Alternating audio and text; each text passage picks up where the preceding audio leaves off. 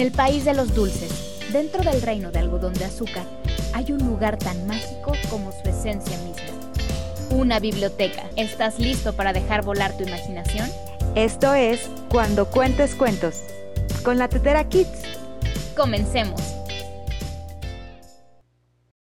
Hoy en nuestro especial de Navidad presentamos Los calcetines de San Nicolás, historia basada en un cuento turco contado por Betty Amezcua, y El fuego del petirrojo, historia basada en una leyenda irlandesa contada por Celia Acosta.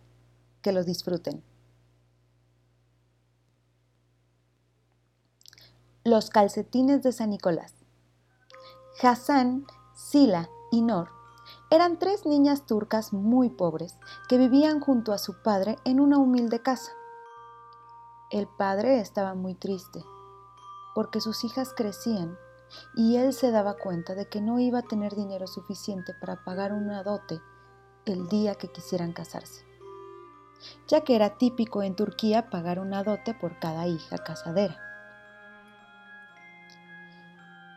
Las chicas eran tan pobres que no tenían calzado y en invierno tenían que andar por la nieve con unos simples calcetines.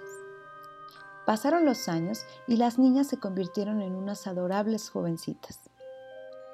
La noche del 24 de diciembre llegaron de la calle y se quitaron los calcetines empapados. Los pusieron a secar junto a la chimenea. Las hermanas empezaron a llorar. Su padre les preguntó que qué les pasaba y la mayor contestó, Me he enamorado de un soldado, papá, pero no me puedo casar porque no tengo dote. Yo me enamoré de un maestro, dijo la mediana pero no podré casarme por falta de dinero. ¿Y yo? continuó la más pequeña. Me enamoré de un músico, pero al no tener dote no puedo hacer nada. El padre bajó la cabeza muy triste y sin saber qué responder, se fueron a dormir.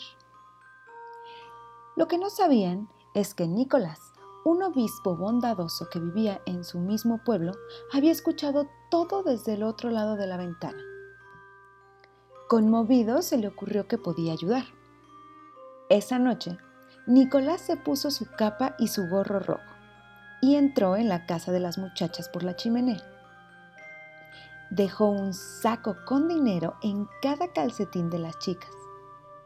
A la mañana siguiente, las muchachas encontraron el dinero y locas de alegría corrieron a buscar a sus parejas.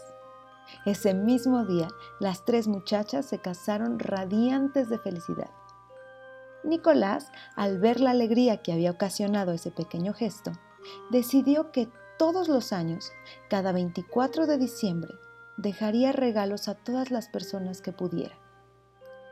Con los años se hizo famoso, pero como nadie sabía quién era en realidad, comenzaron a llamarlo Santa Claus. Fin. El fuego del petirrojo.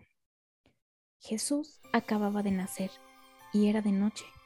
Hacía frío, mucho frío, y como el pesebre no tenía puerta, de vez en cuando entraban unas ráfagas de viento heladas que enfriaban al pequeño que dormía en su cuna. La Virgen María estaba a su lado. San José había salido en busca de algo de comida. Al lado de María y del bebé había una pequeña hoguera, pero apenas quedaba lumbre y estaba a punto de apagarse. Entonces, María le pidió al buey que le ayudara a avivar las llamas, pero el animal estaba tan dormido que ni se enteró. Le pidió a la mula que le ayudara, pero estaba tan cansada que apenas le quedaban fuerzas para hacerlo. Entonces le pidió al gallo que le ayudara, pero el gallo, como cantaba con todas sus fuerzas, no oyó nada. La Virgen, muy triste, temió por su pequeño, pero entonces oyó el trino de un pájaro. El sonido venía de un pequeño nido que había en una esquina del pesebre. Del nido salió un pequeño pajarito y voló hasta donde estaba el fuego. Comenzó a aletear con tanta fuerza que el fuego empezó a avivarse, pero no era suficiente. Así que el pajarito voló hasta su nido y empezó a llevarse las ramitas hasta el fuego. Desmanteló todo el nido para poder avivar más la pequeña hoguera. Las llamas eran ahora tan fuertes que el pajarito se quemó el pecho, pero a pesar del dolor, continuó aleteando para que el niño Jesús pudiera dormir calientito. Al ver que el pajarito se había quemado el pecho y desmantelado su nido, la Virgen María lo bendijo y le dio un nuevo nombre, Petirrojo, que significa pecho rojo. El pajarito, feliz por haber salvado al Hijo de Dios, lo agradeció y prometió que siempre ayudaría a los más necesitados. Fin. Todos los que formamos parte de Cuando Cuentes Cuentos con la Tetera Kids, les deseamos una muy feliz Navidad.